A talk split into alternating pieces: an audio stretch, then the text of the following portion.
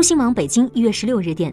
公安部治安管理局局长李金生十六号通报二零一九年以来公安部共督办各地公安机关侦破网络赌博刑事案件七千二百余起抓获犯罪嫌疑人二点五万名查扣冻结涉赌资金逾一百八十亿元打掉非法地下钱庄网络支付等团伙三百余个。